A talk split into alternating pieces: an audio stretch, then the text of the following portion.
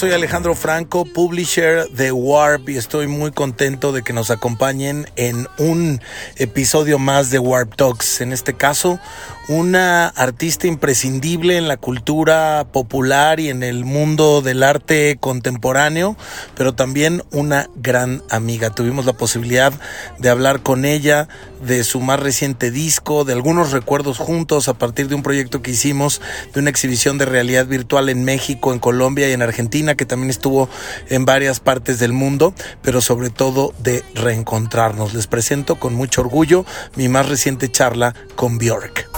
¿Y tú por qué haces arte? En Warp Talks escucharás a grandes artistas de todos los ámbitos.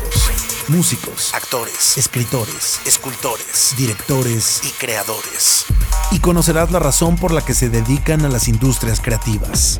Bienvenido a Warp Talks, una producción de Warp Podcasts. Björk, remember me? I'm Alejandro from Mexico, from Warp. Oh, okay. I didn't. Oh, of course. Yeah. I didn't connect. I just saw your name now in over the Zoom. Now, now you're connecting dots. I'm connecting the dots. I, it was like I just got a big email with hundred names, so I wasn't like uh, looking at each one. How yeah, are you doing? Yeah. Just great, just great. Working uh, after the pandemic, it was really tough, but now things are getting better and working a lot. We're still with Warp.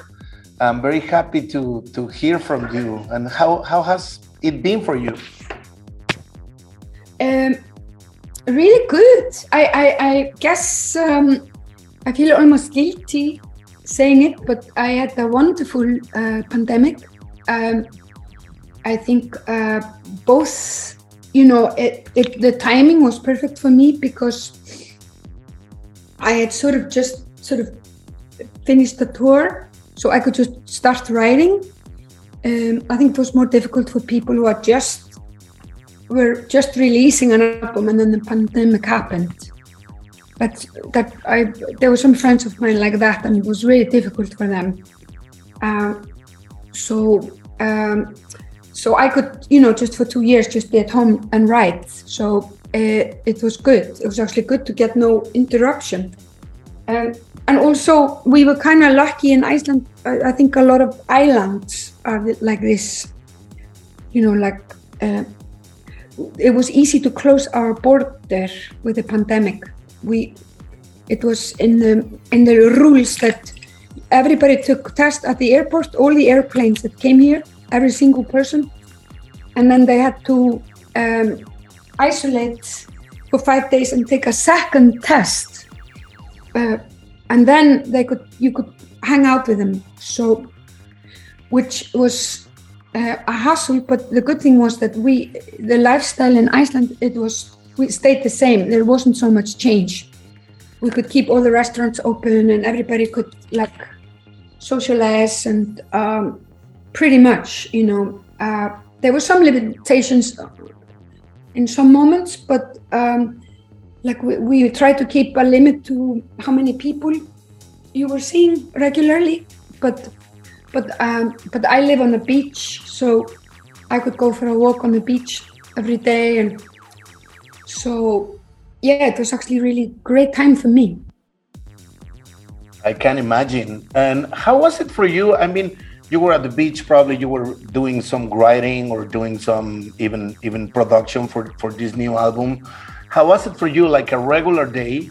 And which was the perspective that you guys have uh, from the rest of the world you know? Like of course other islands or, specific countries had a, a similar situation as you but how was your vision of the rest of the world? Like like like in in an uh, you know like uh, regular point of view, like like like someone that is living something in a way, but you know that uh, other people are like kind of struggling, uh, struggling, or they are uh, like trying to get used to something that probably for a place like Ireland uh, will be more regular. Yeah, it's interesting. I think Iceland has gone through a lot of things, like for example, World War One and Two where we were just watching uh, from yeah, far right. away. so right. there, a lot of the sort of uh, big traumas or pandemics that have happened or, or wars or we've sort of uh, just been far away. Um, and it's, it's interesting from an island point of view, things like this.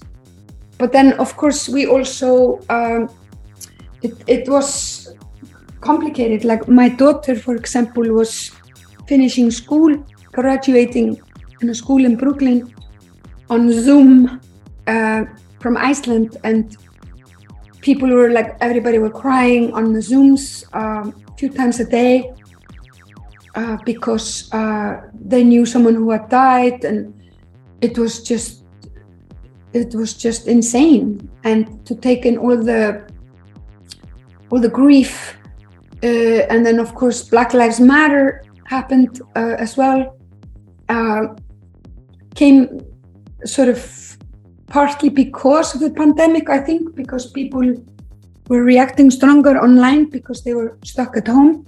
Um, so it yes of course i i, I was watching all of that uh, closely and it was very interesting time and we we had a moment here in iceland too where which i'm sure everywhere around the world we were inspired by uh, black black lives matter too.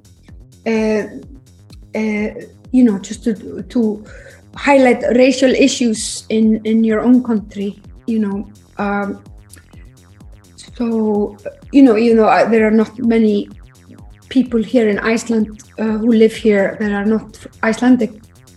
They um, they have not been they have not been treated fairly you know. It, the number is going up and I think it's now like around 15 percent uh, of Icelanders are not born here.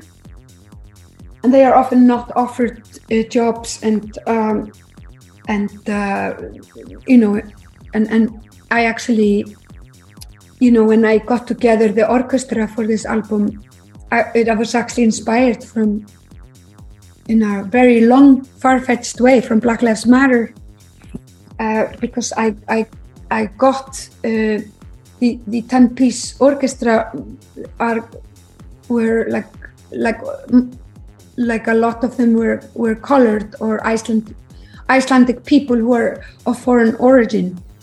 Um, because I think sometimes when when I was getting musicians in Iceland, I would just oh I need flute players, and you just end up just asking the you know the you know the people who are Icelandic, you know. Um, uh, so it was actually good to look into your own um, to learn and to become a better person uh, in the pandemic you know in, in this way too and follow obviously the whole world was following the pandemic online and and on zoom and on and all the issues that came up with with with black lives matter and me too and a lot of issues that probably got more focus because of the pandemic. I think there are uh, two powerful subjects uh, on the table that you just mentioned.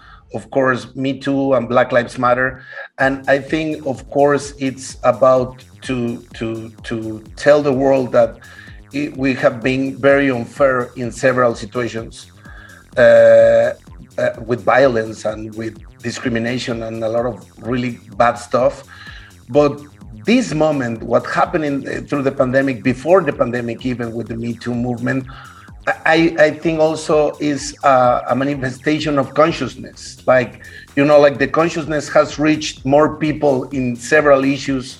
I don't know if things already changed. I'm very happy to hear what you just did with the orchestra for, for the album. But do you think this is kind of changing us as humanity, like the consciousness that we now have on some some matters. I'm not saying that we just found the cure and we are now, you know, like living in a very different way because the issues are still there. But do you think something is changing in the humanity? Yeah, for sure. I think globally online we are getting more uh, a voice, and uh, and I think with issues like, for example, Me Too, the first round was that would never have happened the way it did without the internet. And uh, and of course first it was very very black and white. It was very just like if something has happened to you, say it, you know. And then people got cancelled, and maybe this was too black and white, and then we we got like a second wave here in Me Too that like a year or two ago, actually in the middle of the pandemic, which I don't think is a surprise, um, um, where it was actually stronger than the first one. And this was more when people are going more into gray areas, like it's not just black and white, like, you know, somebody raped someone or something, you know, it's more nuanced and it's more complex and each case is different like no two cases are the same.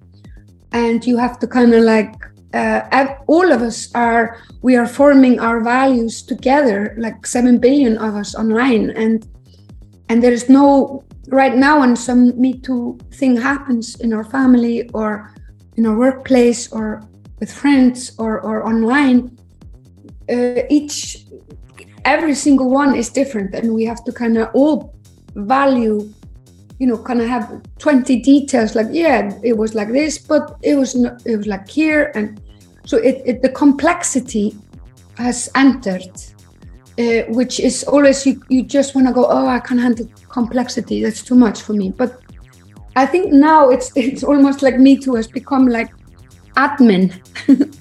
Like it's almost like a list of like um, many many little things and then you have to like you have to decide okay do i cancel this person? Do i make it public not public? Like it's it's uh, do i talk to them? Do they say sorry? They don't say sorry like it's more layered do you know what i mean? And i think that actually yes. is a i think it's actually a good thing because it is a very complex thing and and for us to pretend it's e- simple it's that's it's, it's not true. So of course th- this is going to take you know years and you know it's going to be th- take thousand years or whatever. It's, it's going to be we're going to all um, formalize this all together uh, globally. And i think it's actually a good thing that that it's not just cancel or not cancel it's more the gray area is getting larger and larger. Like the great the great tone scale of cancellation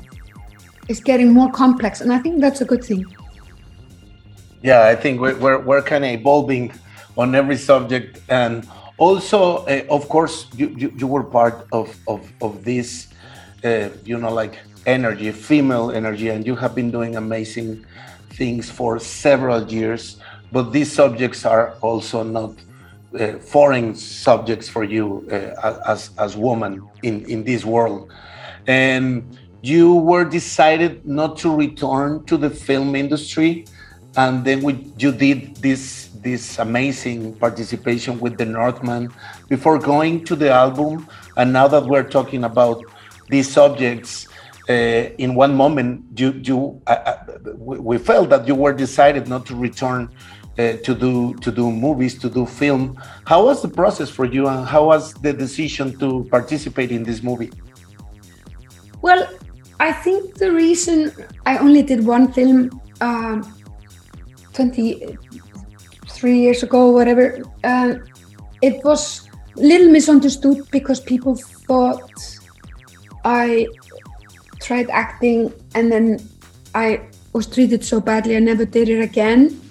Uh, it is a bit simplifying the narrative, uh, uh, which I, I understand. It's uh, but the story was is more that I got offered a few roles before that, but I said no because I'm actually not so interested in being an actress. Um, I'm more a musician, and I've always been very aware of that. All the things I want to do, I don't have time to do them. And hopefully, I can find time to do all of them before I die. But if I am, I, you know, maybe only half of them. Um, but but definitely not if I also do films. Um, but I think it was more like because my music was already in in the film Dancer in the Dark uh, 23 years ago, and then the director asked me again and again, uh, like you should be in it, you should be in it. And I, I started, I was, was proposing other people for him that were better at acting. And um, and then in the end, I, I made that exception because my music was in it. Uh, then it made sense that I would be the one who represents it. Um, and then after that, I was just really happy that I didn't have to do that again. Um, but uh, and and I have I don't want to brag, but I have last twenty years gotten some offers, um, also like big Hollywood moments and all kind of stuff like this. But I, just know it's not me. I'm very flattered but it's just I love so much being inside a song or, or be in a music situation and collaborating with musicians and everything I do is obviously music related even though I, I do a lot of visuals it's always the when you you know when you do VR or whatever apps or videos everything I've done even my photos are always connected with the songs I'm making that's the that's the the beginning point so um, I, I did Northman more as a favor to my friend Sjón, who uh, is a friend of mine. He's an author, Icelandic author, since I was 16 years old. And I've through my life, I've asked him a few times if he would assist me on my projects, and he always dropped everything and helped me. So it was more that I, I felt uh, I owed him it was good karma to say yes to him. Um, so, but I also liked what he was doing. He was taking the the sort of Viking Celtic, um, um, uh, what do you call it, uh, ancestry, and, and and giving it some complexity. I think, of course, the U United Kingdom and and USA, they write the world history and Vikings have always gotten a really bad word. I think maybe because uh, they were the only ones who stopped the English uh, thousand years ago. Um, but I mean, I don't want to talk badly about the English, but I think I was just seeing a list online. That I think there are seven, 17 countries in the world that they didn't invade. I think the English. How many countries did they invade? Like it's like hundred and something countries that the British. Yeah, yeah. So, so it's kind of strong coming from them that the Vikings are violent, but, um, but I think it's just because they were the only one who stopped them. But the Vikings actually, it was quite. I mean, at that time, all cultures were quite violent, you know, and. Uh, and in a way, the people who escaped to Iceland from Norway they were um, escaping violence, you know, from the kings, and um, and they were like formed the first parliament in Iceland in the year 930.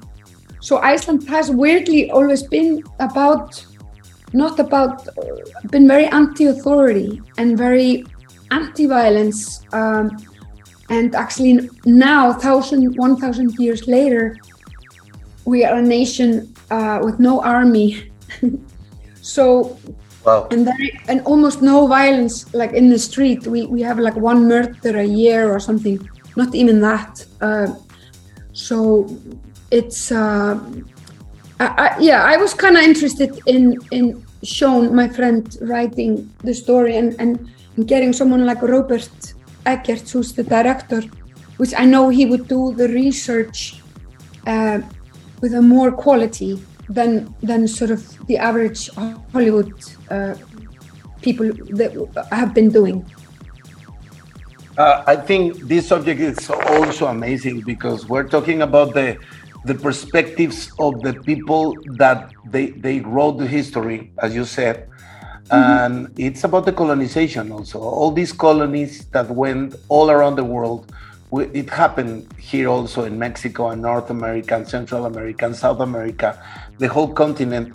And they were saying that, that the ancestral people from these amazing places, they were violent. And of course, th- there were like, like violent people or violent nations in, in inside land. But I mean, violent is the act that they did for so many decades and so so so you look yeah. you know like so strong uh, when they destroy a, a, lot of things of culture and it, it's crazy how we are also awakening on on that matter. We're we're trying to tell the stories from a different perspective and we're also honoring our ancestral roots that i think is really really important also to put that on on on, on the table with all those matters that we already talked about. Absolutely i agree with you. It's like it's very strong coming from like christopher columbus you know uh, like like the the violence he and his team caused to North Americas and and, and mid, mid middle America, uh, you know, and then then it's kind of strong from him or, or, or the, these people saying that the, the people they attacked and took land from and that they are violent. It's like what, you know, or calling them savages or yes. whatever. It's kind of ridiculous. Um, so yeah, actually, sorry to, to go off the subject matter, but it's fun talking to you. I actually read this beautiful book called uh, Braiding Sweetgrass. I don't know if you've heard about it. It's, uh, I, it's I, read about it, but I haven't read it yet. Tell me more. Yeah, it's um, it's actually the author. She reads it on audiobook, so you can hear her own voice. But she's American native, uh, North American, and she um, she also studied uh, to the top in uh, in Boston, like uh, botanical science, you know. And then she's talking about plants. So it's actually the story of plants. Each chapter is a different plant. And she's actually laughing about it that when uh, when the Christopher Columbus came to North America and he said, "Oh, there were just savages there that haven't reached yet the ag- agricultural stage." Was, Come on, imagine that. And she was saying this is ridiculous because all the all her mothers, um, ancestral uh, mothers, they had like a, it was so beautiful. They have like a belt around their waist, mm-hmm. and and in in the belt they had um, seeds uh, of I think it was three, they call it the three sisters. I don't know if, if it, that's also in Mexico, but it's the three sisters, and they have all the stories in mythology about the three sisters. And the three sisters are corn, uh, beans, and uh, squash. Of course. And, and, and they would have uh, have the seeds in their in their pouch on the belt, and then when they would uh, enter a new area because of course they were traveling from area to area depending on the season. And then they would take the seeds and, and throw them over a good hill. And then they would just wait for a few months. And then it was so perfect because first the corn will, will grow. And then a little bit later the, the beans will come but the corn will shelter the beans. And then the, the squash will come later and you, you didn't have to take care of anything. It just all took care of themselves. And and then you from this you have both uh, protein carbohydrates and vegetables. All the three all the nutrients you need. And she was uh, uh, and, and robin wall kimmerer this author of this book braiding sweetgrass she was saying it's so funny that christopher columbus and their people they thought just because the american natives uh, they met didn't have agriculture in straight lines. uh, mm-hmm. They thought, oh no, that's not agriculture, you know. Uh, so it's just very narrow-minded uh, how they would uh, look at the people they were meeting. Yeah, totally. I mean, uh, the, the agriculture in the way the, the ancestral people from this part of the world worked, it was actually the structure, the base for the society and, and the things that that they did and they were great scientists also and they were like observing the stars and the universe. The calendars the, the aztec and the mayan that are just almost the same one Th- those calendars you need to adjust them every 9000 years instead of what we use every day. And those calendars, you, you, you could use them in Mars uh, and, and our calendar that we use regularly, we just can use it on Earth. So it's it's crazy how how how they try to tell a different story. Probably they they didn't get get it from the beginning, but after that they they knew what, what you know like the the the, the power that that these uh, cultures had. And then they decided to destroy it and to tell another story and to put the religion on on, on the first uh, uh, line. And it's crazy how these cultures survive and now we are seeing like a new new moment that is arising because mm-hmm. at, at the end uh, I think the cycles are coming, and now we're talking about power plants, and now we're talking about an, ancestral meanings, and I think it's also a, a good moment for that. Absolutely, yeah, and, and yeah, people just have uh, appetite or, or, or capacity to take on the complexities of the situations that, again, that they weren't so black and white, you know. I totally agree. I, I noticed that you have a, a track called Mycelia or Mycelia on, on the Fossora album. I just mm-hmm. mentioned power plants, and I, am wondering if this has something to do with, with mushrooms and, and with plants. Of course, you are always connected to nature. That's what I love of, of your work. And you were saying also, like, you, you, you don't like to I mean, you prefer music instead of other things like acting, for example, and, and it's not that you don't like it, but you prefer music. But I also think that your music is surrounded also always by a concept, by by a world, by by a, a small or big universe that you put on those songs and the art and the cover and the videos and and, and everything. Uh, am, am, I wrong with the mycelia track? And what can you tell me about all, all the the work that you do, trying to you know like to to to to make a an envelope for for every album? Yeah, I think I think uh, I, I think the older I get, I get a little bit better at sort of giving explaining the visual side of my work um, because for me uh, the first two three years when I'm writing the songs, I, I am not so aware of it. It's it's kind of quite a slow process for me, but also I'm learning to use like visual shortcuts uh, to simplify uh, when uh, when uh, communication to both the musicians that work with me or the mixing people or mastering people uh, and also the, the my visual collaborators. And I try to sort of uh, each album is kind of like a period in my life and I try to sort of find okay the songs are I try to make them as diverse as possible but then I try to find okay what is the one thing that unites all of them? And I think on this album you're right the mycelium it was I decided to I started to describe the music or to the musicians um, when I was recording the bass clarinets in Iceland and we were rehearsing, um, I would say, "Oh, this is my mushroom album," and when I say that, I mean it's kind of it's heavy, it's uh, it's uh, fussy, it has like uh, it's like uh, almost funky or or um, it's sort of so.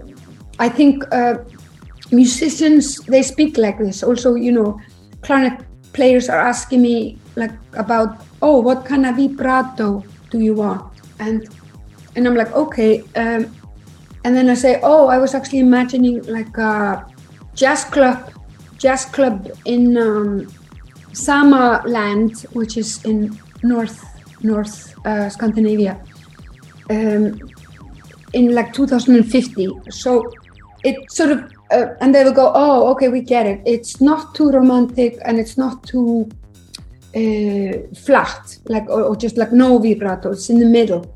So, so I think already musicians they speak this kind of language to describe things, but I think with, uh, I think also because my last album I was called Utopia, and the reason why I call it Utopia was that it it was kind of about idealism or or about uh, the sound world was like a, a I called it sci-fi island in the sky and and it, it was a lot of flutes and element air and when I worked with Alejandra we were using synthesizers that, that sounded like air. So it was very on purpose with no bottom end or bass or bass lines or, or no groundedness. It was floating in the sky. Um, both when it, when it came to the emotions or the sort of uh, message of that album, which was very much about idealism or or para- fantasy. What would you like your world to be? Which is, I think, is very important to go to this place.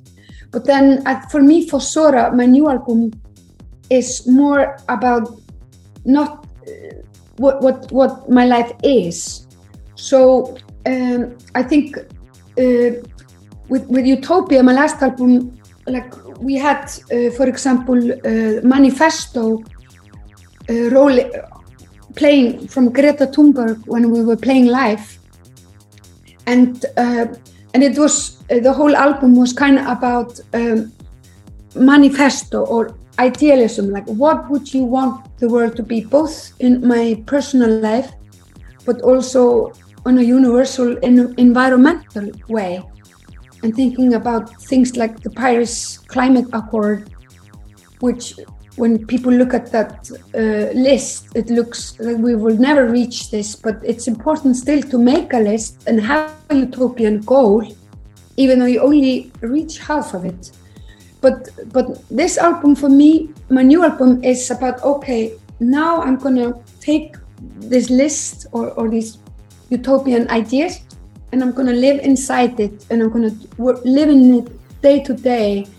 I'm gonna move into utopia and I'm gonna like, you know, uh, have coffee with my friends and conversation and have a normal life and go walk to the shop and and and get drunk and party and you know do the sort of day-to-day things that you normally do so for me in the last five years in uh, and also in COVID, of course, for the two years of COVID, I was very happy to be here in Iceland um, with my friends and my close. Uh, and I felt like almost like I was digging myself into the ground uh, with sort of mycelium and mushroom and shooting roots into the earth. And it, it was almost like a very grounded situation, very happy, but very grounded and also this kind of feeling that I think we all went through in COVID uh, when when we were you know we were stuck in our homes or for a long time and then we kind of went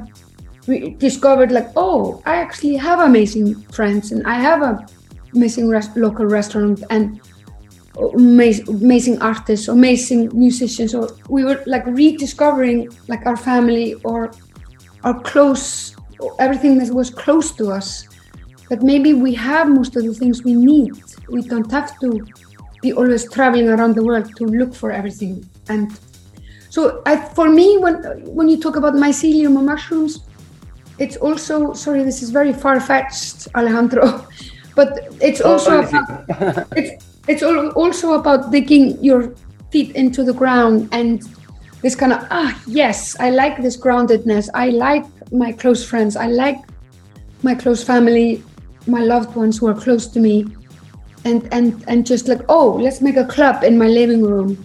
Oh let's make a restaurant in my living room.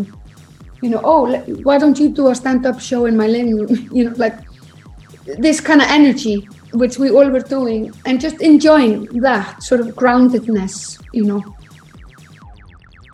I love I love that you mentioned the word grounded because I was about to tell you like I feel like probably as as you are telling me and what I have heard also in the album, this is your your your your album when when you take this like the utopia to something like in in the regular lives and I, I think it's grounded. It's about the earth, about connect and about you know like living the reality because sometimes we were like very distracted uh, with a lot of things and, and now we are realizing that we also have a life and we need to value a lot of things that we we took it for for for granted. Um, the name of the album i have read about it, uh, it it's something like like uh, related with with this right? Uh, it, i would love to from your own words to to explain to me the the, the significance or the meaning of, of the name of the album Yes, it took me a long time to find the, uh, a title, but for me, this word is uh, it, in the masculine, it, it means the one who is digging into the earth, but uh, the, like the digger, it, it sounds weird, but it's like the feminine of that. But but but uh, of course we use this word most, um, like for example, fossil. You know, people who find fossil and. Uh, mm-hmm fossilized or, or animals that dig into the earth, for example, like lizards or or or or or, or um, mammals. Uh, they are called fossorial um, uh, animals uh, who have like this claw that they can dig into the earth with. Um, I think uh, for me, it kind of seemed to unify both this happy feeling that I was describing to you that I could just be in Iceland for two years and really, really enjoy just relaxing with my close family um, and sort of almost grounding yourself into the into the soil.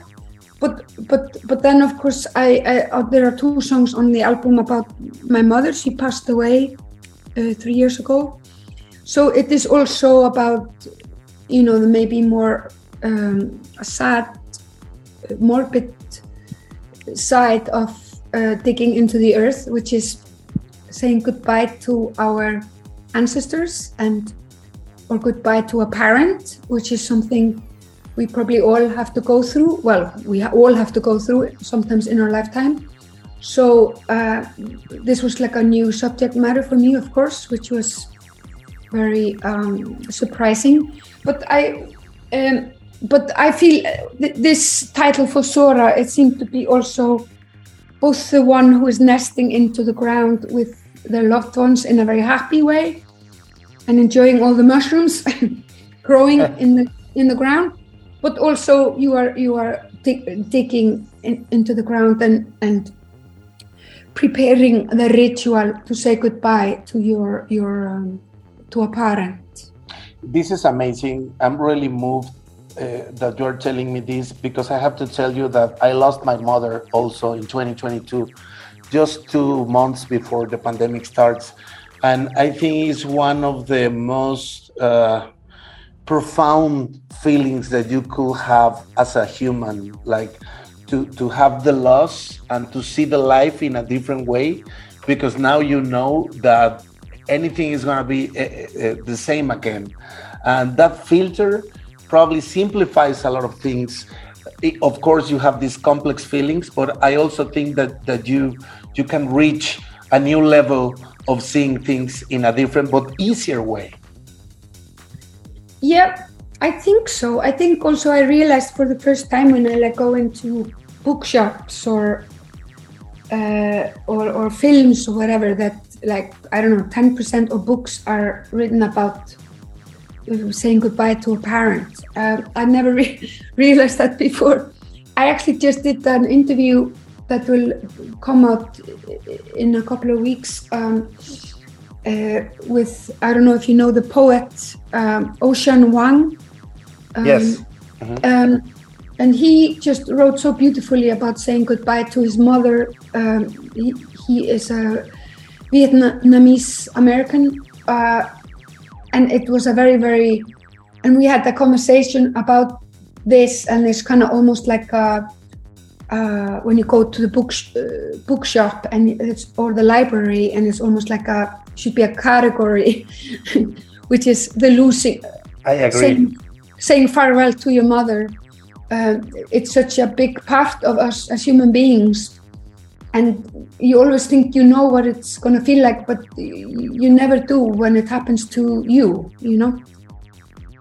Yeah i agree. They say uh, in the in the ancestral cultures uh, here in north and central america that the grief that feeling that you have is probably one of the wisest moments that you can reach in life because the ego is sleeping because you know like like you just lost something really big in your life so mm-hmm. you're not thinking from from from there you're acting and thinking knowing that anything is uh, you forever and and and uh, to appreciate uh, and reach uh, at least for a while the, the grieving time uh, you know, like new ways of understand life and, and, and who you are also.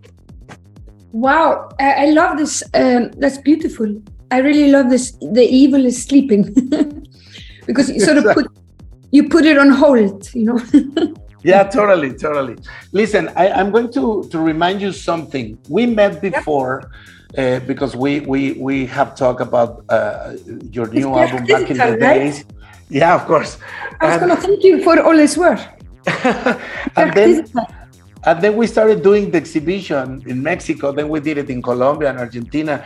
But when we met, like uh, like physically, when when we met, when when we have the chance not to talk through the phone or or whatever, but actually to meet in person, it was the backstage of a festival in Mexico called Ceremonia. And when. I entered to backstage, uh, Alejandra was playing like merengue and you were dancing and you took me took both hands and and we danced a little and and and then you hugged me and then we were like we are finally finally meeting. And i will never never forget that because for me it was really really special uh, to meet you because i have been following your work and we were involved with that project of the exhibit. But also i noticed that you are always open to to music I saw you dancing merengue like a professional, and I'm pretty sure I'm pretty sure there's a controversy right now with your new single eh, in Mexico, and, and, and we in Warp we decided to put like it was like a mix of techno and reggaeton probably, and there were a lot of people like like saying what? What are you saying? Björk will never do reggaeton or whatever, but I know that you love music in general.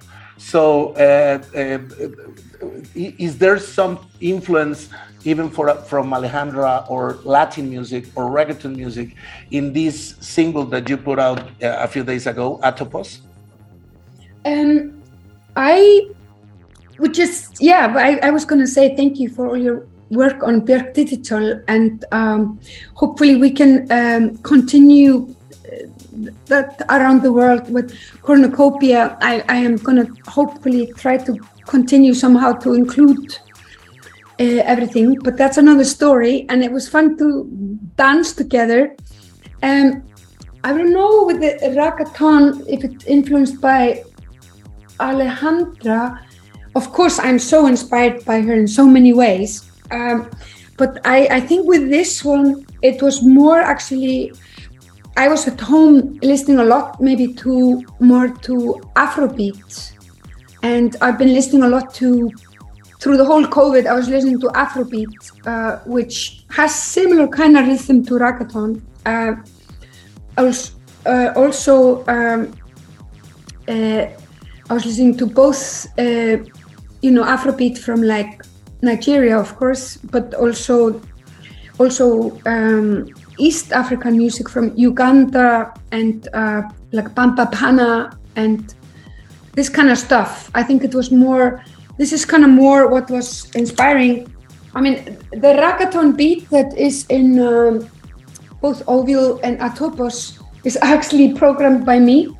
And uh, I'm not really a good programmer. Uh, it was kind of more, there was a moment where uh, I was going to go to Barcelona and work with Alejandra, or she was going to come to Iceland and work with me. But but COVID kind of stopped all that. Uh, but I think it was also uh, a good moment for both of us to, um, because we, we chat a lot online and and uh, and we are very supportive sisters to each other's um, work. Um, um but maybe it was good uh, to go, um, it was time to go different directions. So I think we both felt very healthy about this. But I, I think with the reggaeton beat, I think I would more also, I would have to say, when I was doing biophilia, um, I actually was for a whole year in uh, Puerto Rico. and then this was the year when they invented reggaeton. And uh, this was like, for me, like amazing time uh, we were going a lot clubbing in uh, San Juan, and it was very exciting time. Um, but so I mean, reggaeton has sort of been in my life a long time. But but I think the patterns of the of on on Fossora, if I am going to be truthful to you, Alejandro, and put mm. my mm-hmm. hand on my, on my heart, I think the reggaeton beats in there are programmed by me, and they are more inspired by Afrobeat. You know, because it's the same sort of you know same kind of uh, pattern yeah know. totally. The structure is very similar. Yeah but i'm just not a really good programmer. Well you did a great job. Also uh, it, it will be uh, probably my last question. Um, uh, i noticed that that that you know like the, the machines are there. Uh, uh, this is not the first time in your music but i noticed also some some techno vibes some you know like uh, probably is because this is a grounded album, like like really put our feet on the floor, on the soil. But tell me about that process, finding the, the sounds. You have used a lot of technology in, in your music, and now you are programming yourself, and I think that's great. But tell me more about the, the, the sound, that you know, like the, the, the, specific, probably techno vibes that we can find in Fossora. Well, um, I think for me, I've, I've sort of kind of made my beats um, for a long time, but very often what I will do, for example, with Vulnicura, uh, I kind of put like very basic beats, just okay, here's where the bass drum is, here's where the snare is, like, I, and I would maybe I will not decide on the on the the um, the, the, the the, the sort of production until afterwards. So I would just make the pattern. Um, and then when Alejandra came into Vulnicura, she kind of took that information and then put her own uh, sound production on top of that, and then of course took it somewhere else. So, so this is something uh, I've always done. I think uh, Utopia was different for me because that was more where me and Alejandra met as equals, and there were a couple of songs where um, we sort of co-wrote more from the beginning. But this was maybe uh, an exception for me, and I probably haven't worked like that since post.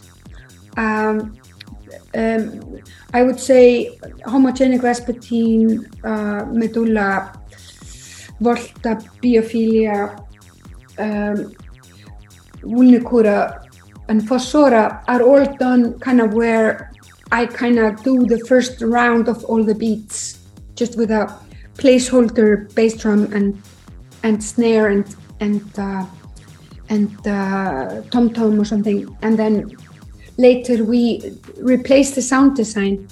But um, but I think what was very with each album, I feel like they has a different BPM.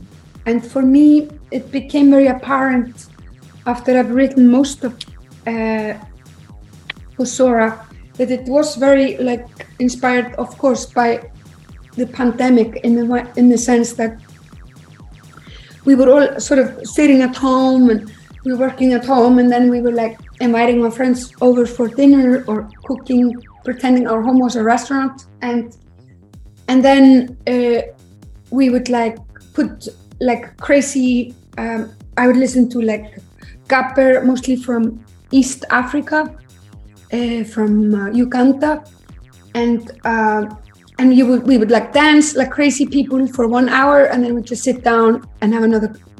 So we wouldn't even go to the club. We sort of having like a gabber moment in our living room. So I think how this um, turned up on my album is that you have many of these songs are quite calm and, and quiet for the first like four minutes and then suddenly the last minute the beat goes double or like it it, it uh, goes from like 90 bpm to like 180 uh, like which is basically the the bpm of gabber but uh, but but there were several people who do that sort of it's obviously footwork of people like Jlin from uh, Chicago uh, and this area, and also and obviously uh, like Bamba Pana from Uganda, but also like Gabber Modus Operandi, who I invited. Um, Cass, his, his name is Cass, who makes the beats for uh, Gabber Modus Operandi. So I kind of start. I was listening to a lot of this kind of like either I would listen to very very calm music, and then I would just a little bit would be a moment where it goes double speed. Um, so this is kind of different to obviously very different to when you have like a house beat where you are 120 the whole time. So um, so and then the production I just wanted it to be earthy. I, I just uh, I actually in the end uh, because I couldn't hang out with Cass from um, from Indonesia because of COVID. So in the end, he sent me some beats, and I actually edited them. So I was the I edited all the beats on the album, and I picked them. He gave me a lot of beats, and I would just choose. Oh, beat seven, I'm gonna put that in song eight, and beat nine, I'm gonna put that in song two, and then I would like edit them into the the songs and and sort of start with my sort of more simple reggaeton beat or, or afro beat i don't know what you want to call it um, and then in the end would be a little bit of the double bass drum um, which i just wanted this kind of like uh, gabber moment. But i think gabber for me it's very emotional. It's it's uh, it's very cathartic. I think we all had this in the pandemic where, where we were very sort of calm in our houses but then we would just have like one evening where we maybe drank one too many drinks and went just like ah like crazy and we just had to get some sort of release or some sort of catharsis you know and, and that's kind of why it goes so fast but then it's it's not so long it's only one minute and then then you go down and the next song starts. So I think this is the reason why, like, for this kind of proportion. Does that make that sense? Have happened. No, totally. That have happened. also here in this house. yeah, yeah. I, I, I totally get it. Time, time is up. Uh, uh, but I'm really happy to talk to you again. I'm really happy to see your collaborations. Uh, to see James T. Merry also working with you very very closely and uh, I, I, really want to thank you for, for, for this time. It's good to, to, to have you back uh, with this uh, amazing new album, and I hope to see you soon.